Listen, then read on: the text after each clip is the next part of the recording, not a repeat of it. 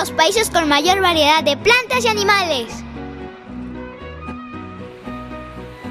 Me llamo Medusa. También me conocen como Aguamala, ya que para defenderme inyecto sustancias tóxicas a los que se acercan demasiado. Soy pariente de los corales, pero nado libremente como si fuera una sombrilla que se abre y se cierra. Me alimento de pequeños peces que atrapo con mis tentáculos. De las 10.000 especies de medusas y corales que existen en el mundo, 318 especies viven en nuestro país. Conoce la riqueza natural de México. Visita www.biodiversidad.gov.mx, portal de la Comisión Nacional para el Conocimiento y Uso de la Biodiversidad, CONABIO.